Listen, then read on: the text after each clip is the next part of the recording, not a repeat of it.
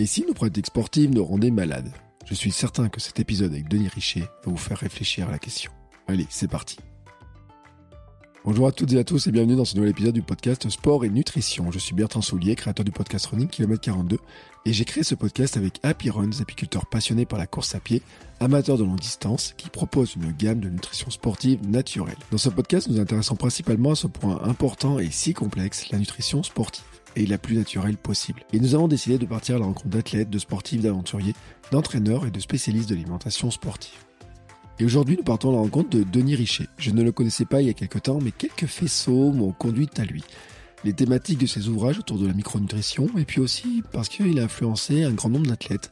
Dans cet épisode, nous parlons de Camille Brouillas, troisième de l'UTMB l'an dernier.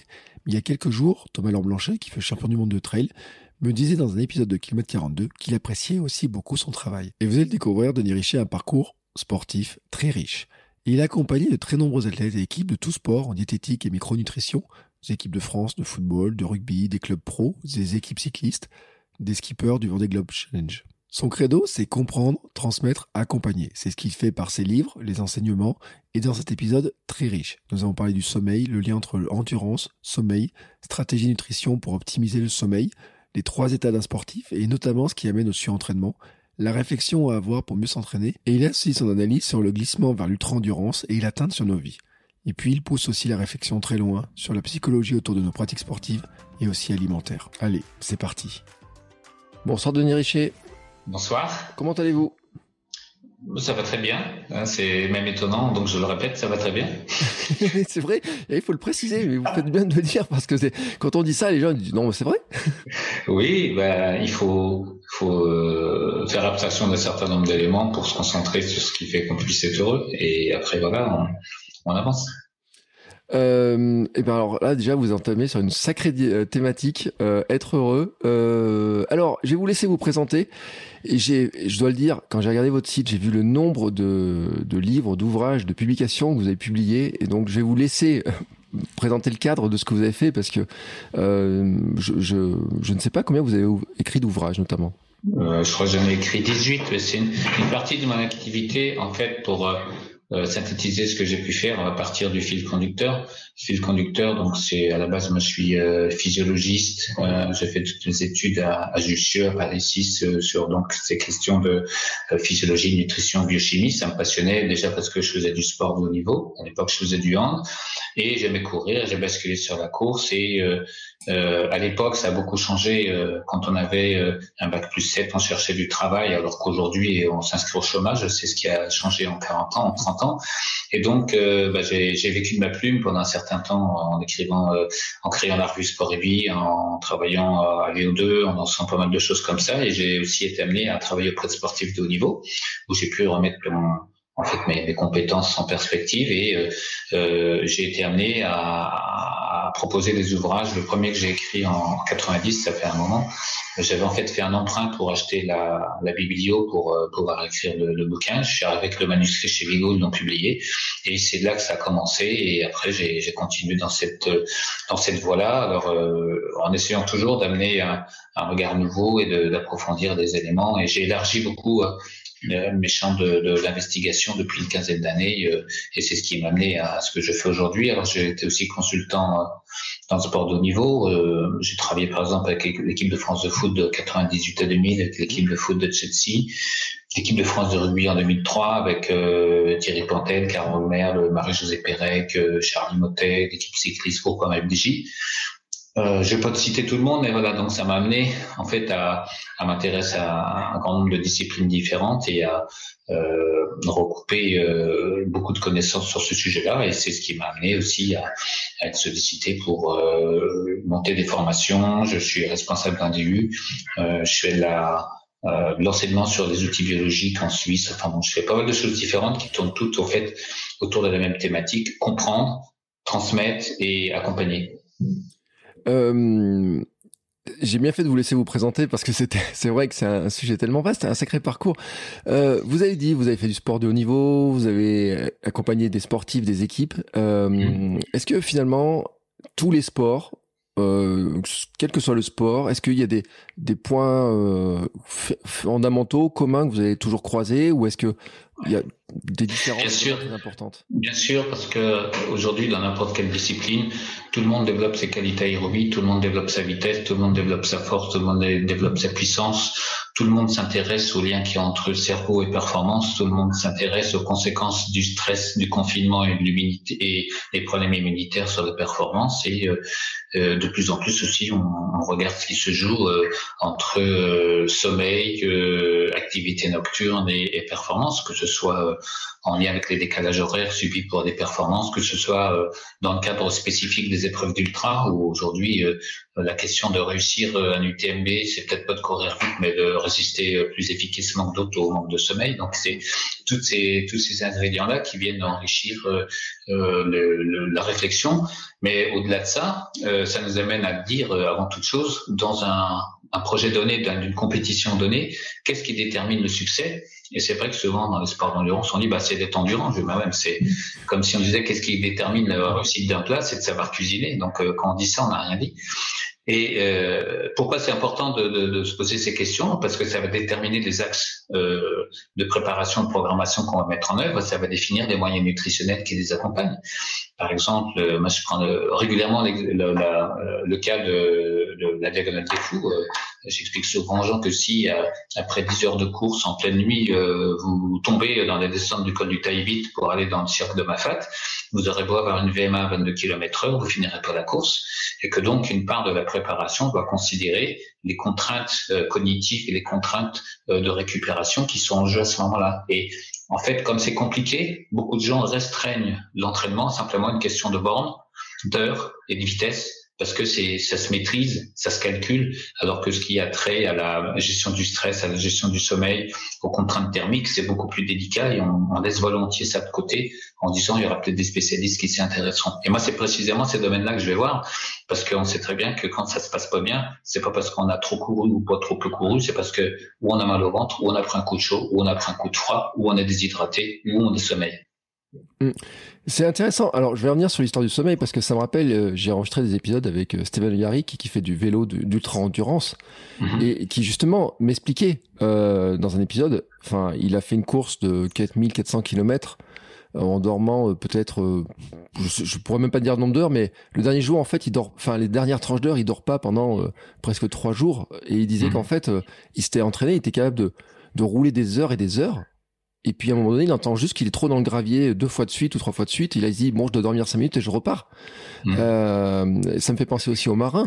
On parle beaucoup du sommeil chez les marins et autres. C'est vrai que en course, j'ai l'impression qu'en course à pied, on entend moins parler, alors que pourtant, euh, comme vous disiez, la UTMB se joue probablement là-dessus. Oui, moi j'ai eu l'occasion aussi dans le cadre de, mes collaborations, j'allais l'oublier, de rencontrer les gens qui font le Vendée Globe. Et ce qui est intéressant, c'est qu'ils dorment par tranche de, par, ils dorment au maximum 3 heures par cycle de 24 heures. Et ce qui est intéressant, c'est que quand ils arrivent, euh, qu'ils reviennent à, à, terre, ils vont pas euh, connaître des nuits de 20 ou 25 ou 30 heures euh, compensatoires, c'est que leur rythme de sommeil, il est harmonieux. Et ce qu'on découvre chez eux, c'est qu'il y a des tranches de sommeil interdites. Il y a des moments où ils dorment jamais parce que c'est pas récupérateur. Et au contraire, il y a d'autres tranches de sommeil qui sont extrêmement bénéfiques, notamment 22h, 1h du matin, 13h, 15h, où ils vont préférer, préférentiellement placer leur, euh, leur sommeil. Alors, il y a deux autres choses à considérer. Évidemment, c'est quel lien entre nutrition et sommeil. Je me suis rendu compte que tous, ils mangeaient la même chose quand ils étaient à la barre à 2h du matin pour, pour être vigilants. Ils avalaient pas des Red Bull ou du Coca. Ils bouffaient du salé, ils mangeaient du saucisson, ils mangeaient du jambon. Ouais. Et on sait aujourd'hui que ça, que le, le, lien entre protéines et, et, fonctions cognitives est bien établi. Et puis il y a aussi la réflexion de la stratégie du sommeil, comme l'explique souvent Guillaume Millet, euh, sur des courses comme ça, il vaut mieux dormir au pied d'une montée, parce que le temps perdu à dormir, on le rattrape en étant frais dans la montée, que de dormir au sommet ou au bas d'une descente. Donc c'est-à-dire que dans la construction de la stratégie de course et même des contenus d'entraînement, il y a tout un travail en amont à faire sur la, la modélisation de la, de la stratégie. C'est intéressant l'histoire des, des, créneaux horaires parce que les, euh, les, marins sont souvent pris aussi, par exemple, dans, les, euh, dans le milieu startup, on parle beaucoup de sommeil polyphasique parce qu'il y a des grands dirigeants de startup qui disaient euh, on fait du polyphasique, etc. Alors, on a l'impression qu'on était toujours en décalé. C'est valable pour tout le monde ces histoires de, de des, créneaux là, 22h, 1h du matin où on dort mieux? C'est des, on va dire, c'est des valeurs moyennes. on a des gens qui ont des cycles un petit peu différents, mais disons que quand on procède à des enregistrements euh, donc de polysomnographie, comme disent les, physiologistes, il apparaît qu'une grande majorité de gens fonctionnent de cette manière-là. ah, parfois, quelques-uns sont un peu décalés, mais ce qui est important, c'est que derrière, la règle générale, on trouve qui est, ce qui est le rythme de chacun. Il y a des gens du matin, il y a des gens du soir. Mais par contre, euh, ce qui est là, a priori évident, c'est que plus on va se décaler de ce qui correspondrait à ces horaires, entre guillemets, efficaces, euh, moins notre sommeil sera réparateur. C'est-à-dire que si effectivement on est sur ce cadre-là qui est le cadre moyen, euh, vaut mieux dormir de 22 heures à 4 heures et s'entraîner tôt ou bosser tôt que de dormir tard, travailler tard, se coucher à 2 heures et se lever à 7 heures pour un nombre d'heures équivalent. On n'aura pas du tout le même état général. La récupération musculaire sera pas la même non plus parce qu'il y a différents euh, étages de sommeil qui, qui, interviennent à tour de rôle, hein, sommeil léger, sommeil profond, sommeil paradoxal. Mais euh, pour que l'enchaînement se fasse de manière correcte, il, il faut quand même qu'il y ait euh, certaines règles au niveau du, de, de leur endormissement et du nombre d'heures minimales de sommeil qui puissent intervenir. Et ce qu'on observe chez les navigateurs, par exemple, ou les gens qui réussissent sur des épreuves euh, de vraiment de grands de grands raids, c'est que euh, sur le peu de temps de sommeil qui s'accordent, ils arrivent à trouver du sommeil profond ou paradoxal, qui sont précisément ceux qui permettent de récupérer. Et ça, visiblement, on sait encore pas tout, hein, loin de là, mais ce serait le fruit d'un entraînement progressif justement à, à, à, son sommeil et à travailler de manière efficace là-dessus. Est-ce que par rapport à ce sommeil, je vais revenir sur un peu la nutrition aussi, parce que on disait pour tenir éveillé, donc ils mm. mangent plutôt de la protéine, et puis vous avez dit vraiment, enfin, euh, c'était vraiment protéine, du salé et tout. J'allais dire, ils prennent presque l'apéro, mais euh, en plaisantant. Mais est-ce que par exemple, à l'inverse, pour favoriser l'endormissement, il y a des choses à éviter euh, ou des choses à prendre?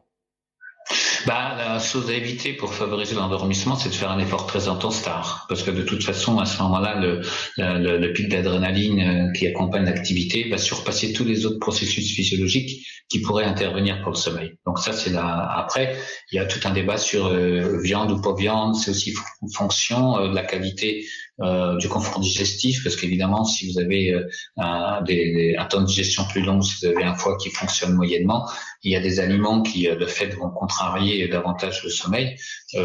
donc, on, va, on individualise beaucoup, mais c'est vrai que j'aurais plutôt tendance à conseiller à ce que les gens consomment un peu moins de protéines animales le soir pour un sommeil réparateur. Euh, c'est une tendance plus qu'une règle ou qu'un dogme. Hein. Je veux dire, par là, si vous êtes invité et que euh, vous avez des amis argentins qui vous mettent une côte de bœuf de 4 cm d'épaisseur euh, et, que vous n'avez pas vu depuis 3 ans, vous n'allez pas dire, euh, euh bah non, fais-moi des graines et du riz. c'est une question de bon sens. Mais il y a, on va dire que quand tous les détails sont importants pour la récupération, on a plutôt tendance à, à, à moins insister sur l'apport de protéines animales le soir quand la personne est confrontée à des soucis de sommeil. Pour autant, ça règle pas tout parce que quand on voit sur le Tour de France la majorité des gens qui ont des problèmes de sommeil alors qu'ils ont passé juste quelques heures sur le vélo, on voit bien que l'état émotionnel, le contexte, le, euh, la température corporelle sont des critères aussi qui peuvent venir perturber le bon déroulement du sommeil. C'est c'est extrêmement complexe parce que on se rend compte à quel point tout est relié en, en nous quoi. Oui, et justement, euh, on a des indicateurs biologiques qui nous, qui nous renseignent sur euh, le niveau d'ajustement ou de, d'adaptation de, l'individu. Et euh, moi, une de, de, mes activités en fait dans le sport de haut niveau a consisté longtemps à identifier des outils biologiques qui nous renseignent sur la situation du sujet sans, sans faire de, de rentrer dans des détails trop poussés. Et ce qu'il faut comprendre, c'est qu'on a trois situations possibles chez un sportif. Il y a l'état d'adaptation, c'est-à-dire il s'entraîne il récupère, il progresse. Il y a des dates de suradaptation où il va chercher des ressources euh, pour essayer de faire face à des sollicitations qui sont peut-être un peu trop importantes pour lui, où il y a déjà des petits points d'appel au niveau biologique, voire au niveau clinique, et il y a la désadaptation qu'on va appeler surentraînement, mais qui est des adaptations, c'est-à-dire que dans l'ensemble des, des épisodes de sa vie activité physique, vie de tous les jours, sommeil, il, est extrêmement pénalisé et donc euh, l'objectif finalement c'est d'éviter euh, le passage à la suradaptation ou à la désadaptation et en règle générale, les sportifs que je reçois au cabinet, ils ont franchi euh, les deux premières étapes et ils se retrouvent au pied du mur en étant complètement épuisés. Donc là, il faut reconstruire à l'envers tout le scénario pour comprendre où est-ce qu'ils ont commencé à se tromper, où est-ce qu'ils ont oublié la, première la première balise et comment ils se retrouvent dans notre pays sans s'en être rendu compte. C'est un petit peu ça. Il faut aller comprendre comment petit à petit, euh, sur un petit écart de 3 degrés, on, on finit dans l'autre vallée. C'est un petit peu, c'est exactement la même chose qui se passe. Hein. C'est pas forcément flagrant, c'est pas forcément des grosses conneries, mais c'est des successions de petites choses. Une l'effort insuffisante, euh, le petit déjeuner qui est un peu bâclé, euh, l'apport protéique qui est un peu léger, euh, le jour de récupération qu'on prend pas forcément. C'est des petites choses qui s'ajoutent les unes aux autres et qui font qu'à un moment donné, euh, euh, le corps est soumis à un niveau de contrainte qui est supérieur à ce qu'il est capable d'endurer. Le, j'allais dire le, par exemple, des facteurs aussi qui sont peut-être difficiles à contrôler parce que les sportifs, bah, on parlait des sportifs de haut niveau, eux, sont des professionnels. On est, ils ont balisé beaucoup de choses, mais sur des sportifs amateurs et amateurs, veut pas dire qu'ils vont pas, il y a des volumes d'entraînement qui sont énormes. On a parlé, moi j'ai parlé avec des, des, sportifs qui font 17 ou 20 heures d'entraînement quand ils font de l'Ironman, quand ils font des distances comme ça. Plus du travail, plus je ne sais pas quoi, c'est extrêmement compliqué de tout C'est impossible, c'est impossible. Je dis souvent que la grande différence entre les, les professionnels et les amateurs, c'est que les professionnels sont payés pour se reposer au bon moment. Mm. et que, et que, euh, il y a une chose aussi que devrait euh, appliquer le, le, sportif amateur, c'est d'avoir au moins un jour de repos dans la semaine, mais qui soit un jour ni de travail ni d'entraînement. C'est-à-dire qu'il prend du repos par rapport à son boulot et en général c'est un jour d'entraînement. Il prend un repos dans son entraînement, en général c'est un jour de boulot. Mm. Et il faudrait être capable de s'accorder un authentique repos. Alors évidemment, on imagine déjà des entraînements qui sautent, mais euh, un des principes de l'entraînement, c'est l'assimilation et l'alternance. Et à partir du moment où, euh, en ayant peur de trop de passer s'entraîner, de trop se reposer, de trop manger, d'être trop lourd, euh, on, en vient à occulter cet aspect de la récupération. On se prépare à des jours difficiles. Le triathlon, vous parlez des triathlètes. Euh, dans les années 80, les triathlètes ont inventé un nouveau concept qui est la demi-journée de repos. C'est-à-dire qu'ils pensent que s'ils s'entraînent tous les jours et le dimanche matin, mais qu'ils se reposent le dimanche après-midi, ils respectent le principe de la récupération. Bon, et ils y croient dur comme fer, et donc ils comprennent pas quand on leur explique que ça fonctionne pas comme ça. Alors moi, je vois l'analogie, je leur dis, voilà, imaginez que votre compagne, elle est caissière et qu'on l'appelle pour aller travailler euh, chez Carrefour, machin, le dimanche matin. Il y a deux options. Soit elle va vous dire, c'est super, j'ai une demi-journée de repos. Soit elle va vous dire, ça fait chier, il faut bosser le dimanche. Mm. Je vous laisse réfléchir à ce qu'elle va privilégier comme réponse. on a tous vu, on sait, on connaît tous la réponse. Euh, mais c'est vrai que, enfin, c'est des sports très exigeants et il y a beaucoup de sports très exigeants parce qu'on a peur aussi de ne pas réussir si on fait pas le. Alors, je, je, je vais rebondir là-dessus, je vais rebondir là-dessus. Et moi, je vais poser, pour un coup, c'est moi qui vais poser la question. Sur un Ironman, qu'est-ce qui détermine le fait qu'on va réussir? Ah, moi, moi, je sais pas parce que euh, c'est mon projet l'an prochain. Alors, je, je suis curieux. C'est une bonne question. Voilà. Alors, ben, je, vais, je, vais, laisser mariner un petit peu encore. Qu'est-ce qui pourrait être un élément déterminant du qui fait qu'on va réussir convenablement, euh, non seulement dans le, dans le chrono qu'on s'est un peu imaginé, mais dans un état potable? Bref, moi j'aurais envie de dire d'être euh, frais et reposé, mais. Euh... C'est un des critères, mais c'est aussi d'être capable de courir vite quand on descend du vélo. Mm. Et de sortir parmi les premiers du bassin. C'est-à-dire qu'il faut être de très bons nageurs et il faudrait travailler des enchaînements de manière routinière. Mm. Or, quand vous regardez les triathlètes, ils ont un entraîneur de natation, ils ont un entraîneur de vélo, ils ont un entraîneur de course à pied, mais ils n'ont pas intégré les transitions. J'expliquais ça l'autre jour à une athlète qui fait de l'Ironman. J'y demandais son meilleur temps sur 10 km en course sur route. Elle me dit, bah, c'est 48 minutes. Je dis, votre meilleur chrono sur un, sur un triathlon de distance olympique, elle dit, bah, je fais, le mieux que j'ai fait, c'est 45-30 sur les 10 km. Je dis donc, vous voyez bien que quand il y a un décalage entre les deux, ça veut dire que être capable de courir vite en ayant des grosses guibolles parce qu'on a tiré des gros braquets, c'est un élément déterminant. Donc, j'imagine que votre entraîneur troisième degré fédéral, il vous fait faire des enchaînements une fois par semaine. Mm. Et elle a dit, ah non, pas du tout. C'est un exemple. Oui, parce que souvent, ils travaillent les deux, toutes les disciplines séparées, en fait. Ouais. Sans considérer que ce qu'on travaille de qualitatif dans une discipline, il y a un transfert de compétences sur l'autre. Parce qu'évidemment, si on a un Kenyan qui court en 2h09 le marathon, on ne va pas aller faire du vélo, on ne va pas courir plus vite. Mais quand on est à faire à des coureurs de niveau régional ou interrégion qui ont une VMA à 20 km heure, s'ils vont faire des séances de vélo à 400 watts, euh, ça va tout à fait les faire progresser aussi en course à pied. C'est des croyances d'imaginer qu'il n'y a pas de transfert de compétences d'une discipline à l'autre. Ce qui veut dire on est dans des logiques de, quantité d'entraînement qui reposent sur une mauvaise évaluation initiale de ce qu'est la contrainte de la réussite, ce que je disais tout à l'heure. Et donc, à partir du moment où on pose bien les choses, on peut faire tenir davantage de sollicitations sur moins d'heures, donc on peut mieux récupérer, on peut mieux gérer les besoins nutritionnels, on peut mieux intégrer la récupération. C'est comme ça que je travaille sur ces distances-là. Oui, et c'est une, discussion qu'il y a eu un jour au club sur euh, un entraîneur par rapport à un sportif et un marathonien, où il disait, bah, écoute, euh, moi je suis pour euh, qu'on fasse moins de moins de temps, mais il dit mmh. plus de plus de qualité. Et alors notamment lui, c'était par exemple faire des cotes parce que ça va augmenter les contraintes musculaires, etc. en moins de temps d'activité. Hmm.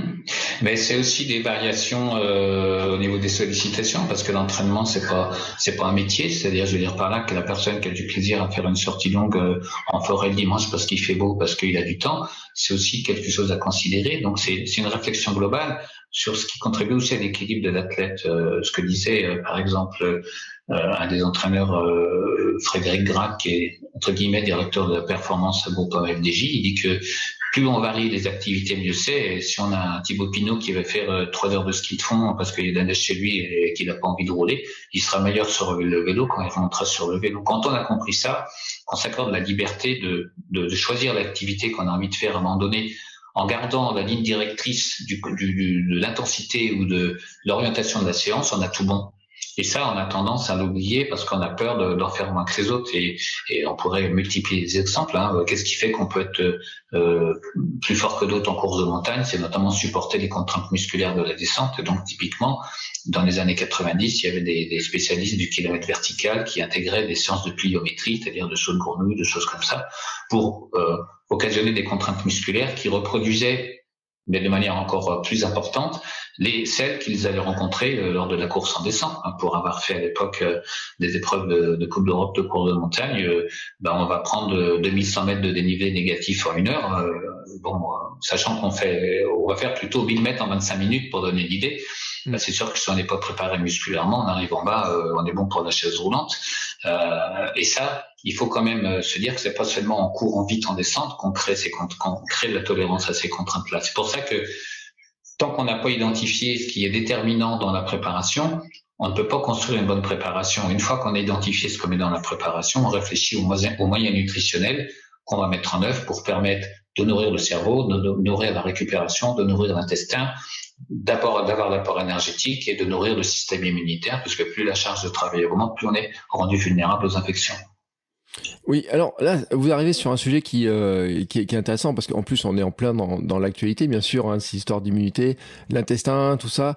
Euh, le sportif de haut niveau, il est plus sensible, plus à risque sur, alors je dis pas sur les maladies, les virus qui passent, mais sur finalement d'être malade parce qu'il est épuisé. Je ne sais pas comment le dire. C'est plus large que ça. On va dire que le sport de haut niveau est un très bon modèle expérimental qui permet de comprendre comment on peut rendre malade quelqu'un initialement en très bonne santé. euh, c'est un magnifique modèle expérimental qu'on connaît bien depuis une trentaine d'années. Pour quelle raison? Euh, tout simplement parce que euh, quand on mobilise beaucoup de ces ressources énergétiques euh, dans notre organisme, il y a des hormones qui sont libérées pour aller chercher cette énergie pour mobiliser les, les, voies métaboliques, notamment le cortisol, qui est une hormone qui contribue à l'immunosuppression. Donc plus vous multipliez les séquences d'efforts, plus vous, vous, vous retrouvez confronté à des périodes de vulnérabilité temporaire. C'est ce que les, les, anglo-saxons appellent open window phenomenon. C'est quand même assez explicite. Mm.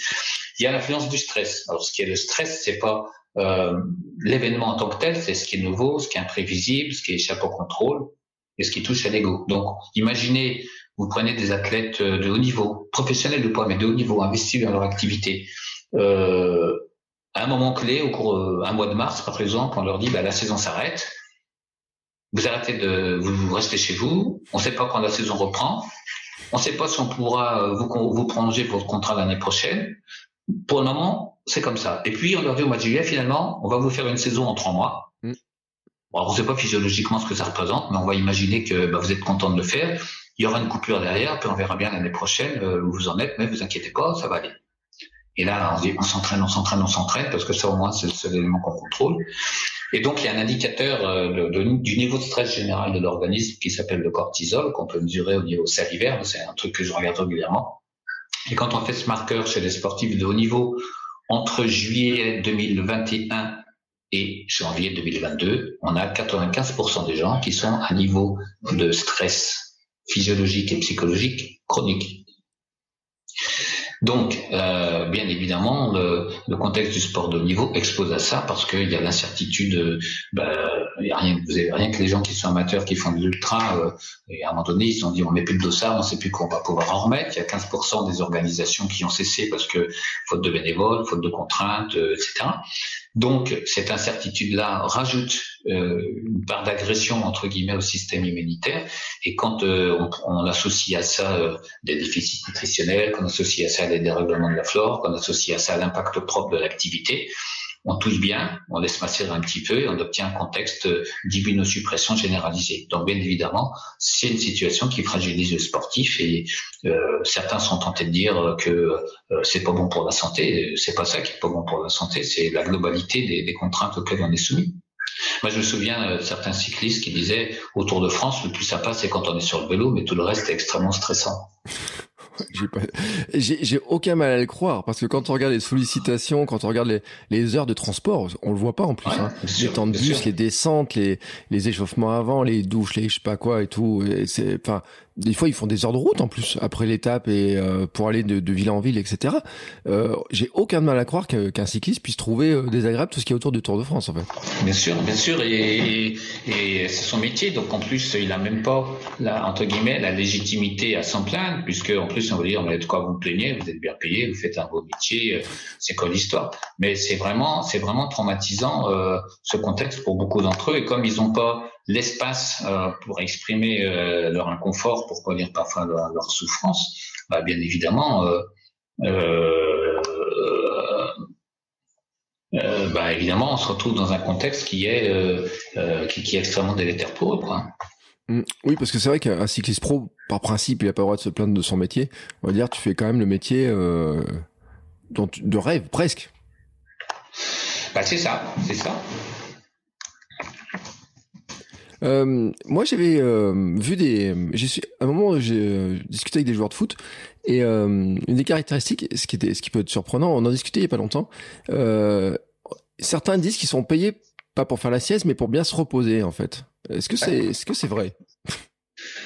Je pense la condition qu'on les mette dans un endroit où on est sûr qu'ils se reposent. Euh, à savoir qu'il y a des il y a des clubs où on impose la mise au vert pour des matchs à domicile, par exemple, mm. pour être sûr que les mecs ils soient pas en boîte. Quoi.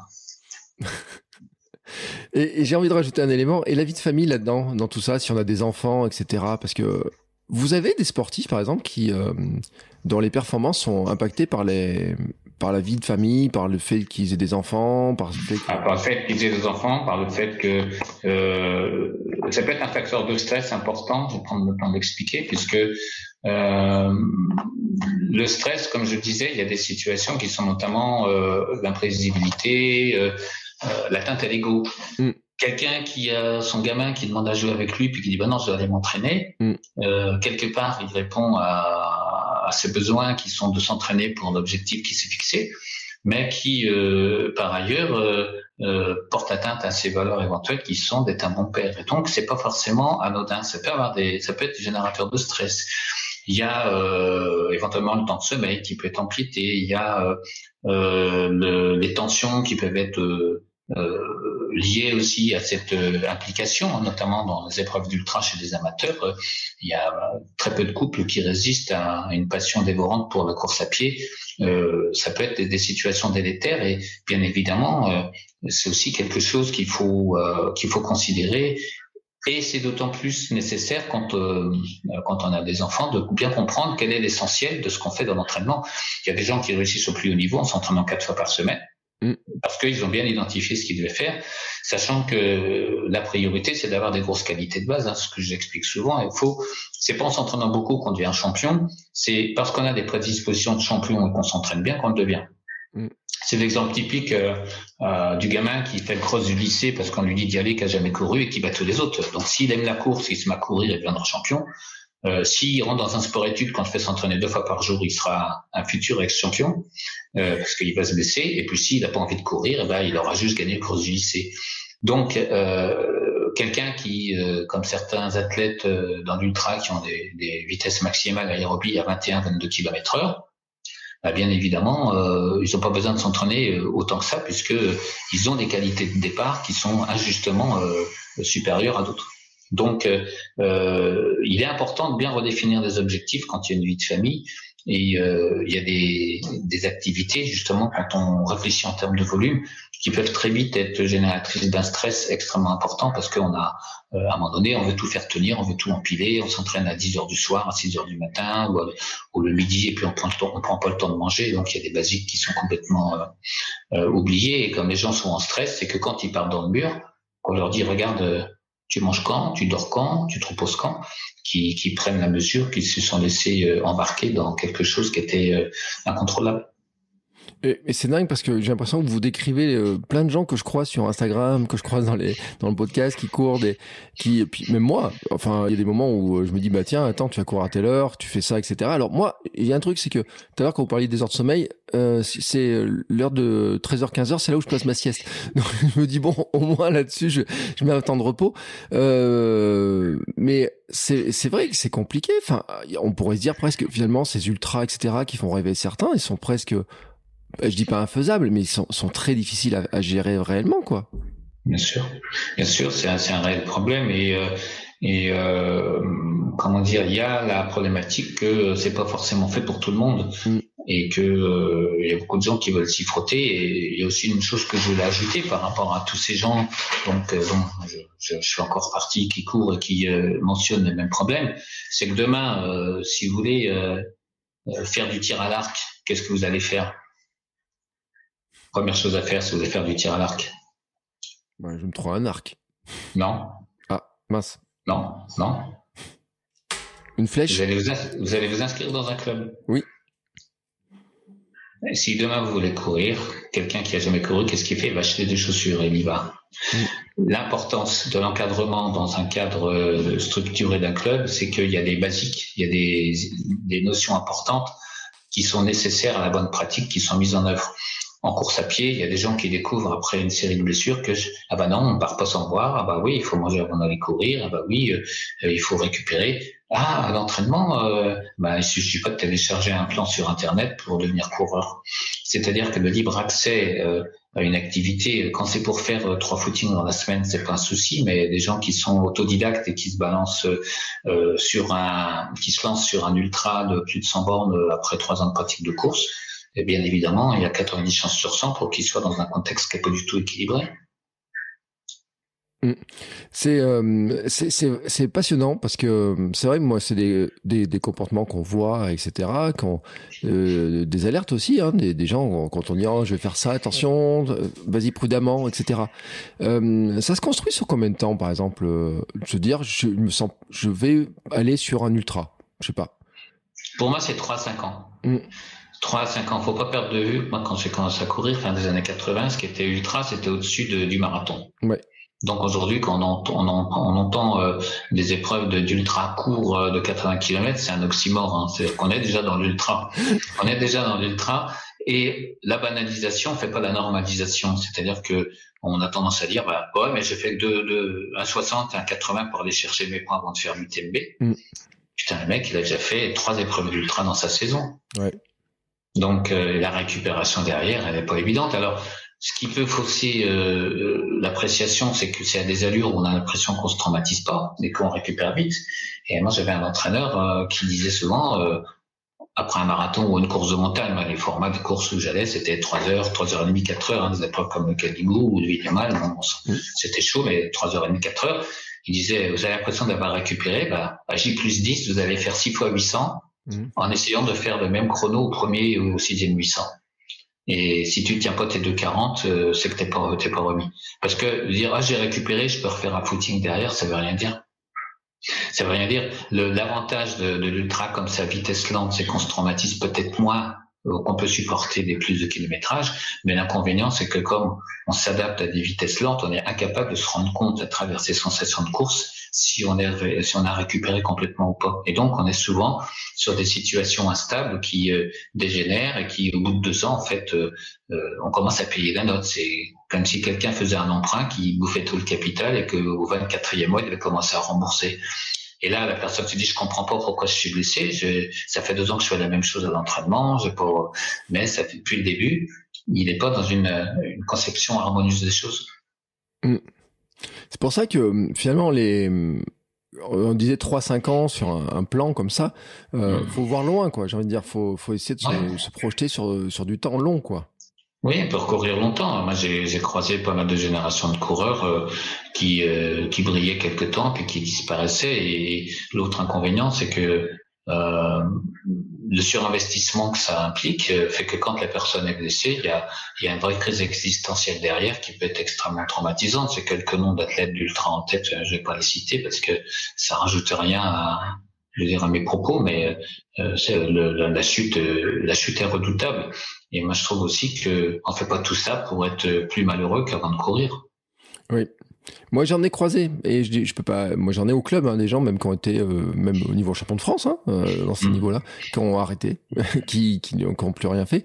Euh, et puis un jour, j'ai assisté à une conférence aussi. je crois que c'est Camille Brouillas qui disait ça, qui était troisième de l'UTMB cette année. Enfin, je connais très bien Camille. C'était une, de, mes élèves au DU. Ouais. ouais. Et elle disait, elle dit, mais faire 110 km quand même, c'est pas anodin quoi. Pour le corps, il y a, c'est quand même, c'est pas un truc normal quoi. Ouais. La, la, la, comment dire, la règle justifierait qu'on s'accorde un mois de coupure. Et disons qu'avant l'émergence du trail, donc le trail, c'est arrivé en 94 avec euh, la course des Templiers, la première édition. J'y étais et ça venait des États-Unis. Gilles Bertrand et Gilles Baudrier emmenaient ça en France. Ils disaient, on verra bien si ça prend. C'est devenu, ça a révolutionné, ça a complètement bousculé les habitudes. Mais avant cela, euh, il y avait euh, la saison d'athlète était très rythmée, il y avait mm. quand même une coupure. Euh, ceux qui faisaient pas les crosses, ils hibernaient un petit peu, ils recommençaient à courir au mois de mars. Euh, la saison de course de montagne, c'était juin à fin septembre, et après on pouvait euh, se refaire une coupure, préparation générale, et on reprenait, donc on pouvait durer. Aujourd'hui, on peut se faire un ultra au mois de janvier, on peut en faire un au mois de décembre, et il y a pléthore, il y a pléthore, il y a une indigestion authentique, et comme les gens justement, la moitié d'entre eux sont pas licenciés en club quand même, sur les départs des épreuves. Donc, euh, ils vont lire euh, les magazines, ils vont télécharger un programme, euh, ils n'ont aucune règle minimale de, de, de, de, compréhension de ce qu'est le fonctionnement du corps, ils vont avoir un certificat médical, ils vont faire une prise de sang tous les deux ans, et puis on va les récupérer catastrophés et complètement déprimés parce que il y a plus rien qui va, ils savent pas pourquoi, il faut tout remettre à zéro, tout reprendre à zéro, c'est faut recommencer la pratique à la base. Euh, c'est euh, c'est vraiment un sujet qui est vraiment au cœur parce que finalement on se rend compte qu'au départ on fait du sport pour se faire du bien hmm. et qu'on en arrive finalement à un sport qui fait du mal parce qu'on le gère mal. Alors c'est encore ouvrir un autre sujet qui va peut-être vous étonner, c'est euh, donc comme je le disais en 94 une épreuve d'ultra en France, en 2022 on va dire en 2019, euh, avant la pandémie, combien d'épreuves d'ultra Je parle donc au-delà de 50 bornes, il y avait en France à peu près. Est-ce que vous avez une idée?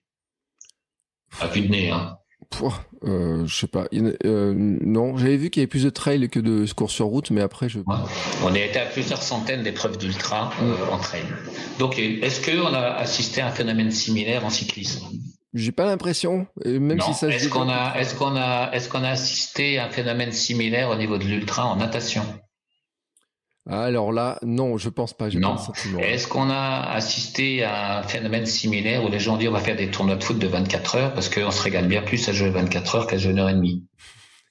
Non. non C'est-à-dire que la vogue de l'ultra est spécifique à la course à pied. Pourquoi? Et là, c'est un élément que je développe dans mon dernier bouquin, c'est que l'un des traumatismes majeurs de la course à pied, c'est l'agression de la muqueuse intestinale, donc un phénomène d'hyperperméabilité. Mm.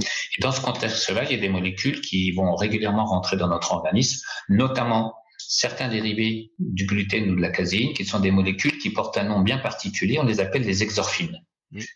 Par analogie avec les endorphines, dont elles sont des antagonistes, c'est-à-dire qu'elles font des effets inverses. Ce sont des molécules qui contribuent à majorer l'anxiété, majorer la douleur et augmenter les processus d'addiction. Mm. Et donc, et donc, ça y est. L'ultra appelle l'ultra. Et c'est parce que moi, je me suis quand même interrogé quand j'ai vu arriver ça, euh, quand, euh, quand dans les années, euh, moi en 89, j'annonce 3,34 sur 50 bornes, on me dit, oh putain, t'as fait un 50 bornes, t'es malade et tout. Aujourd'hui, je dirais ça aux gens, 50 bornes, ouais, bah, moi je fais ça pour aller chercher mon pain. C'est-à-dire qu'il y a eu un glissement complet. De, de peut-être pas, mais enfin, on est quand même, voilà, c'est, oh bon, d'accord, voilà, on est dans un glissement euh, des, des, des, des de la pratique qu'on ne voit, qu'on a vu à aucune autre époque et dans aucune autre discipline.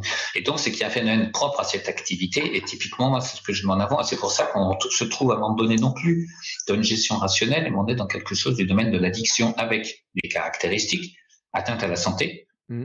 atteinte à l'équilibre économique. Il y a des gens qui se mettent à mi-temps ou qui arrêtent de bosser pour s'adonner à la course. Atteinte au niveau de, de, de l'équilibre de vie, atteinte au niveau de la famille, euh, isolement social.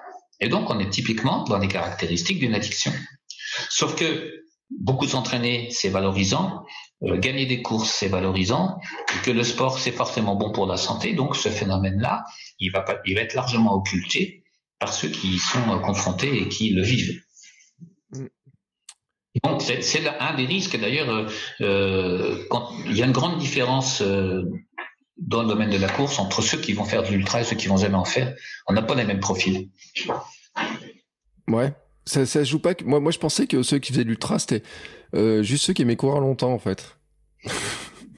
ouais, mais est-ce que courir 25 heures rend 5 fois plus heureux que de courir 5 heures? Mm j'ai pas le sentiment, mais euh... donc donc donc c'est pas un bon argument. Ouais. Est-ce que courir 5 heures, ça rend 5 fois plus heureux que courir une heure?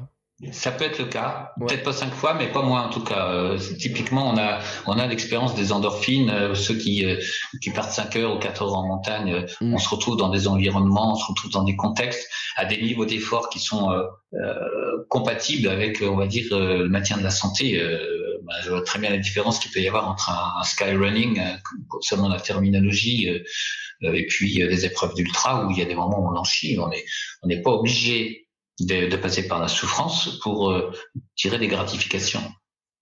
Ça, c'est quand même la question de fond. Euh, quelqu'un qui est euh, qui est concertiste, il va pas davantage apprécier son concert parce qu'il s'est foutu le, le, le bord du, du, piano sur les doigts et qu'il s'est claqué le sur les doigts et qu'il a les doigts tout rouges. Il va d'abord apprécier ce qu'il a fait parce qu'il a pris du plaisir sans restriction mm. à ce qu'il a fait. Ouais, vu comme ça, ça change un petit peu la vision des choses. Euh, moi, j'avais dit, je voulais jamais aller sur l'ultra au début. Alors en plus, vous êtes en train de me rassurer sur cette histoire-là, en fait, en dire bon, peut-être pas y mettre le doigt dedans. Mais après, on voit plein de courses. Euh, le dernier homme debout. Euh, il y en a qui sont euh, la Barclay là, qui qui qui qui qui est infinissable et que qui qui est en train de de je sais pas comment dire fascine les gens aussi. Mmh. Mmh. C'est des trucs surhumains quoi. C'est des courses pour survivre euh, destinées à des gens qui peuvent pas vivre autrement que masqués et cachés. C'est-à-dire qu'on a une symbolique de la peur, euh, une symbolique de la souffrance, mais qui n'est pas la vraie vie. Euh, ça m'est arrivé dernièrement d'expliquer ça à quelqu'un. Euh, je m'étais rendu dans un magasin le 1er novembre où euh, tout, tout, le monde était déguisé, euh, des caissières ou vigiles étaient déguisés en sorcières. Mm. Et, et ma, voyant ça, j'ai dit bah, je vais enlever mon masque. Elle dit pourquoi vous faites ça? J'ai dit bah, c'est pour faire peur aux gens puisque c'est Halloween, profitons-en. Mais non, non, vous vous rendez pas compte, c'est dangereux. Puis à côté de ça, à la caisse, il y avait une nana qui passait les commandes avec un faux bras en plastique posé sur le chariot. C'est-à-dire que on est dans la symbolique on est dans la symbolique, on n'est pas dans la réalité. Et, on est capable d'aller très très loin dans la recherche de gratification symbolique, mais euh, pour autant, le vainqueur de, la Barclay, il va pas s'engager dans le GGN. Hmm. Je vois bien le, je vois bien le sens. Alors, pour finir, j'ai quand même une question parce que dans vos ouvrages, il y a un livre qui m'a interpellé et c'est Épinutrition du sportif. Et je voulais vous demander ce que c'était ça. Alors c'est un mot que j'ai créé en fait euh, pour désigner le fait que euh, ce qui influence notre santé, notre réponse à l'activité, à l'entraînement, c'est euh, l'intervention de certains de nos gènes. En fait, on a énormément de gènes dans notre organisme. Mm. Il y en a que 3% au cours de notre vie qui vont être exprimés. C'est un peu il y en a 97% qu'on va jamais utiliser. C'est un peu comme si on achetait une maison, il y avait une bibliothèque avec des ouvrages de 150 langues et quand je dis, bah non, je vais lire que ceux qui sont en français. Bon, déjà, c'est du boulot, mais ça en laisse beaucoup de côté.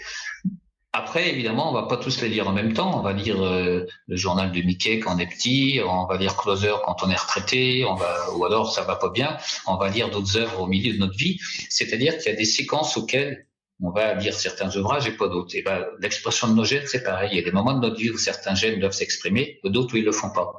Et il y a des facteurs environnementaux qui vont venir euh, modifier l'ordre des choses, qui vont favoriser l'expression de certains gènes de manière favorable ou défavorable. C'est l'influence de notre alimentation. Il y a des éléments qui sont dans notre assiette qui parlent à nos gènes.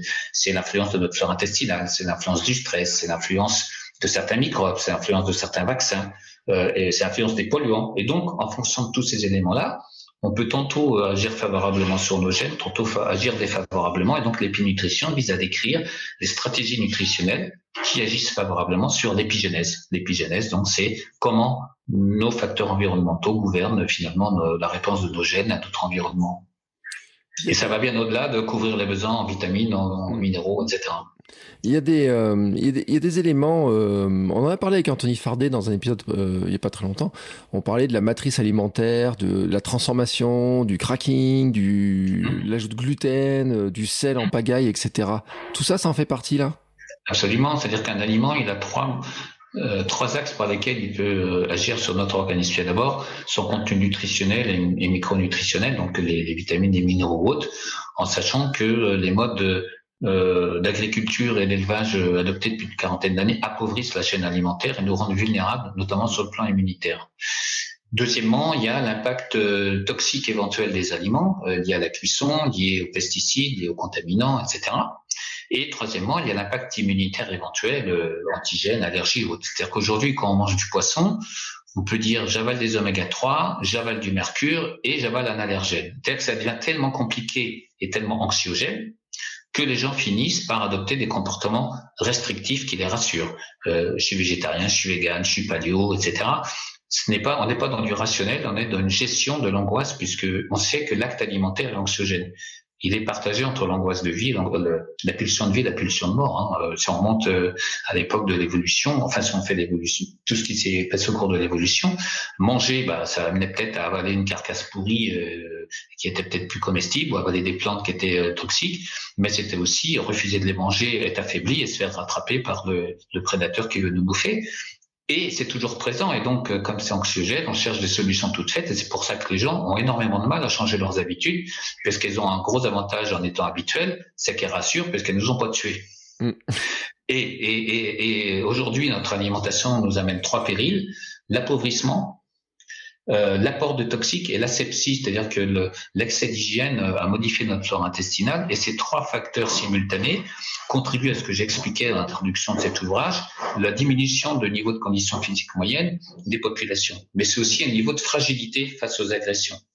Et évidemment, face à un agent viral qui arrive et qui euh, confine la population, il y a deux solutions. Soit on réfléchit globalement au sens de notre société qui crée ces fragilités-là avec le bon vouloir des décideurs, ce qui oblige à tout remettre sur la table, ce qui devient très compliqué. Soit on cherche une solution miraculeuse qui consiste à faire un vaccin avec de l'eau de lourde et en disant on fait ça et ça redevient comme avant et on se pose pas de questions.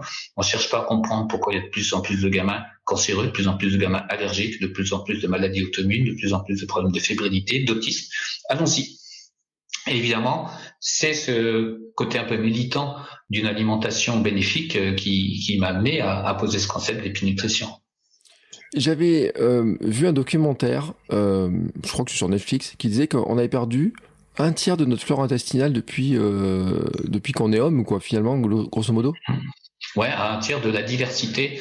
Alors, il y a la problématique de la diversité, la problématique des fonctions. On a tendance à dire, attention, il y a de moins en moins de bactéries, donc il y a plein de répercussions pour notre santé. C'est pas si évident que ça. Je vais faire une analogie. Imaginons un, un village de campagne où euh, petit à petit, avec la désertification des, du milieu rural, euh, la boulangerie a fermé, euh, le boucher a fermé, l'épicerie a fermé, le bureau de poste est fermé depuis longtemps, et même le café a fermé. Et donc là, effectivement, il y a un manque de diversité de la population, puisque euh, certaines fonctions importantes ont disparu.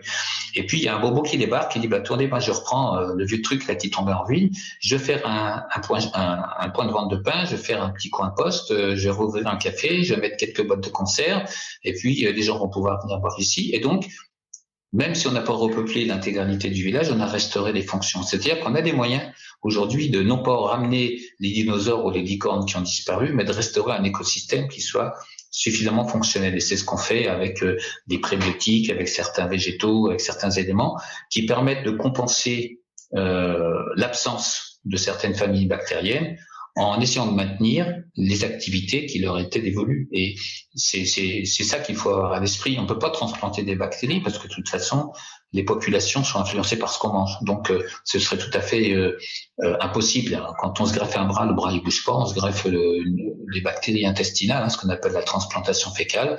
On va aller au McDo, et ben on va convertir au McDo les bactéries qui sont là. Il y en a dont les populations vont croître, il y en a dont les populations vont décroître. Et donc, un mois après, on n'aura plus du tout les mêmes équilibres. Donc c'est pas la, la, la, problématique des populations, c'est plutôt la question des fonctions qui sont liées au fonctionnement de notre écosystème qu'on doit les restaurer. Et, et, comment on fait pour, euh, c'est ma dernière question, mais comment on fait pour euh, essayer de, de faire en sorte que notre écosystème interne, parce que c'est vraiment ça, mm. fonctionne bien?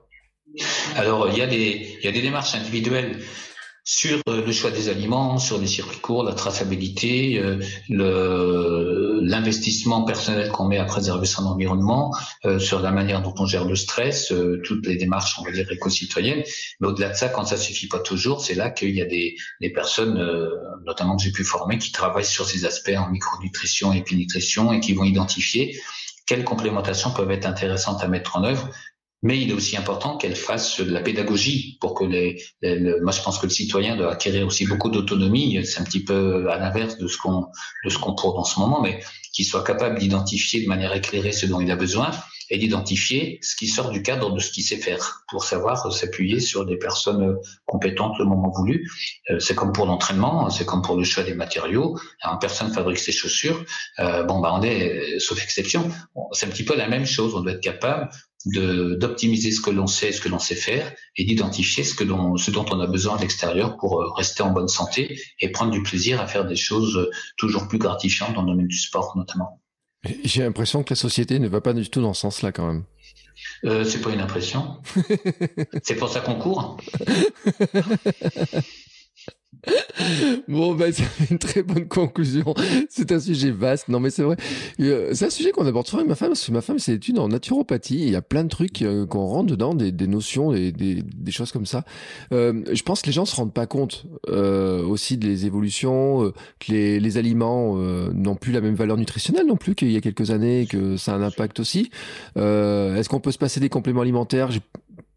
Pas trop hein. bah, Malheureusement non, mais le, le, la question c'est de bien identifier ce dont on a besoin et pourquoi on en a besoin et ce que signifie aussi le déficit. Ce n'est pas euh, un, déficit biologique, c'est un autre sujet, mais n'est pas forcément lié qu'à un défaut d'apport. Il peut être lié aussi à une surutilisation par l'organisme, notamment euh, quand il y a des problèmes immunitaires. On sait que on va avoir, on utilise une plus grande quantité de zinc, on en a davantage besoin et précisément, euh, bah, c'est comme si on était en guerre et qu'on disait la guerre coûte trop cher, on diminue le budget des armées et donc on se retrouve avec des situations de fragilité chronique.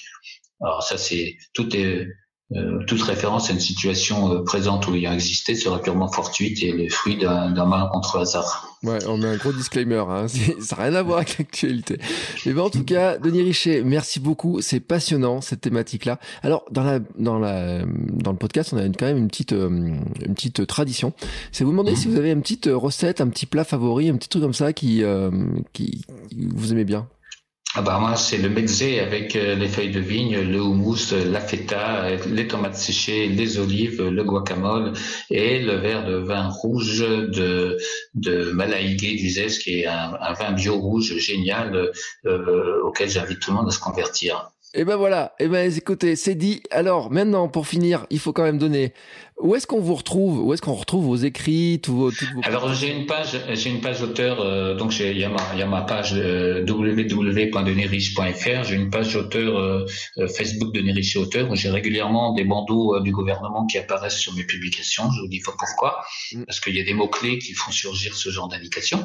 je, puis autrement, bon bah sur le site, on voit aussi tous les bouquins, y compris le prochain à venir et les éléments même pour les, les consultations pour ceux que ça Il y a beaucoup d'articles que j'écris en plus, euh, voilà, euh, des fois inspirés par le fait de l'actualité. Euh, dernièrement, j'ai disserté sur la différence qu'il y avait entre grave et sévère pour revenir sur une phrase récente d'un futur prix Nobel. Donc, c'est des choses comme ça que j'aime bien mettre en perspective. Pour ceux qui n'auraient pas suivi, c'était la dernière vogue, la, la, la cinquième vague est plus grave, mais elle est moins sévère. Donc, moi, j'ai voulu faire un peu de sémantique et j'avoue que je suis resté un petit peu pantois Mm. euh, face à, au sens des mots. Mais ça, c'est voilà. J'aime bien euh, euh, aller dénicher l'absurde là où il se niche précisément et en ce moment on est servi. Et j'ai cru voir aussi votre livre Épée nutrition du sportif. vous en fait une nouvelle version, mais vous enlevez le mot Ouais. sportif? Ouais, parce que j'ai élargi, en fait, j'ai intégré, euh, j'ai fait des liens avec ce qui se passe depuis deux ans, euh, l'impact du stress. J'explique notamment une chose importante, c'est que on meurt cinq fois plus souvent d'infarctus que du Covid. On n'a pas cinq fois plus peur de mourir d'infarctus. Mm. Et que partant de là, il y a une grande part d'irrationnel dans tout ce qui se passe aujourd'hui. Ben voilà. Et ben, euh, je sais pas quand est-ce que va paraître cette euh, nouvelle. Mars, euh, début mars, début mars 2022, donc euh, c'est dans les fourneaux là. Voilà, et ben écoutez, moi je vais mettre tous les liens de toute façon et je remets tous les liens dans les notes de l'épisode. Je vous remercie beaucoup Denis Richer pour ce temps passé, c'était passionnant. Euh, moi j'ai appris plein de trucs, ça ouvre encore plein de perspectives, de réflexion et je pense qu'il y en a plein qui vont réfléchir sur la manière de s'entraîner, sur ce qu'ils font, comment ils le font, etc. Merci beaucoup. Euh, Merci. C'était vraiment passionnant et puis nous ben, on se retrouve euh, très bientôt pour un nouvel épisode avec un nouvel invité. Je vous dis pas, moi je sais peut-être, mais je vous dis pas qui c'est. Et euh, on se retrouve très bientôt. Oh, ciao Merci. ciao. Au revoir. Voilà, c'est fini. Mais si vous êtes encore ici, c'est que vous avez adoré cet épisode. Alors aidez-nous à faire connaître ce podcast en le partageant par exemple sur Instagram, at podcast sport et nutrition, et en laissant votre avis et une note 5 étoiles sur Apple Podcast. Ça nous aidera beaucoup, beaucoup, beaucoup à faire connaître le podcast. Merci beaucoup et à bientôt pour le prochain épisode.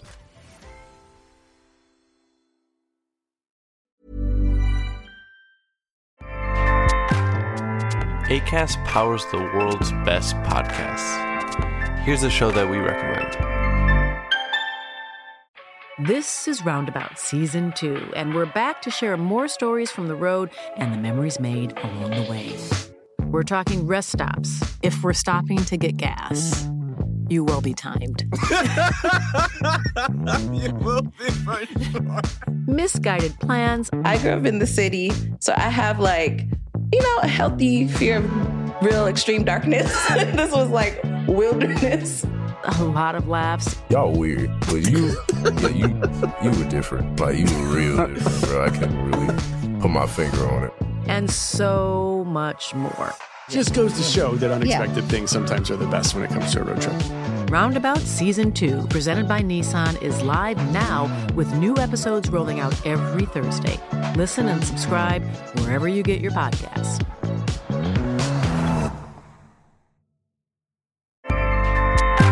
ACAST helps creators launch, grow, and monetize their podcasts everywhere.